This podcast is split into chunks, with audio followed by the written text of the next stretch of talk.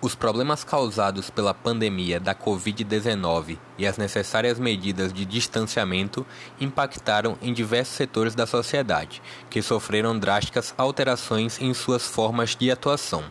Na educação não foi diferente. Desde fevereiro de 2020, as aulas na rede pública do estado de Alagoas estão sendo ofertadas de maneira remota. Com isto, a rotina dos educadores sofreu várias reformulações. O professor de física do Instituto Federal de Alagoas, IFAL, José Osvaldo, comentou como foi o processo de adaptação. Bom, em relação ao procedimento de adaptação às aulas remotas, né, foi meio complicado, né? Assim, principalmente que eu trabalho com meus alunos são do interior, a dificuldade de conexão, uma dificuldade de interação maior do que quem mora aqui, né? E o fato também de trabalhar numa escola pública pode complicar é, esse, esse desenvolvimento. Então, também, a gente precisou se atualizar no, no, no, nos aplicativos de, de aula, né? pessoalmente eu achei muito mais trabalhoso, né? Porque aquele nossa rotina de, de sala de aula já é mais fácil de, de levar, né? Então, na realidade, a adaptação não foi muito fácil e também não estou vendo muito, muito aproveitamento. Né? O aproveitamento ainda vai ser menor do que, logicamente, né? Isso já era esperado, mas está bem abaixo do que esperado.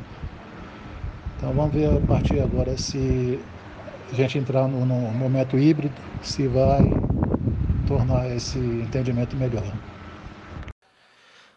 A professora de História da Rede Pública do Estado de Alagoas, Sônia Cerqueira, comentou sobre os principais problemas enfrentados durante a pandemia. Os principais problemas enfrentados nas aulas remotas foi a questão da presença do aluno. Né? Muitas vezes o professor se prepara né, para dar aquela aula e o aluno não comparece. A gente fica falando sozinho, né? No meu caso, que tinha dificuldade com tecnologia, eu pedi para alguém fazer para mim e na hora quando eu ia apresentar, o aluno não estava, né? Aí ele não comparece, aí depois fica mandando recado no privado para o professor que faltou por isso, por aquilo, mas na hora mesmo da aula a gente tem essa dificuldade falando sozinho. Era uma coisa muito triste, muito chata. Aí um ou outro, dois ou três alunos realmente que participavam, mas numa turma de 40 alunos era a mesma coisa de não ter nada.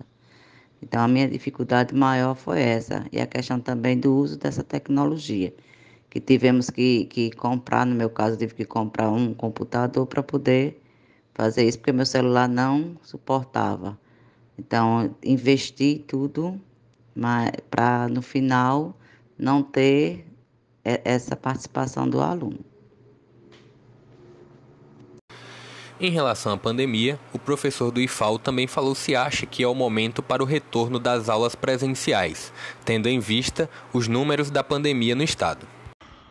Bom, eu penso que o retorno uh, presencial, mesmo que de forma híbrida, tá? Isso aí tem que ser muito bem pensado, né, devido à desigualdade tanto é, no aspecto físico das nossas escolas como no próprio meio de, de, de transporte dos nossos alunos, né?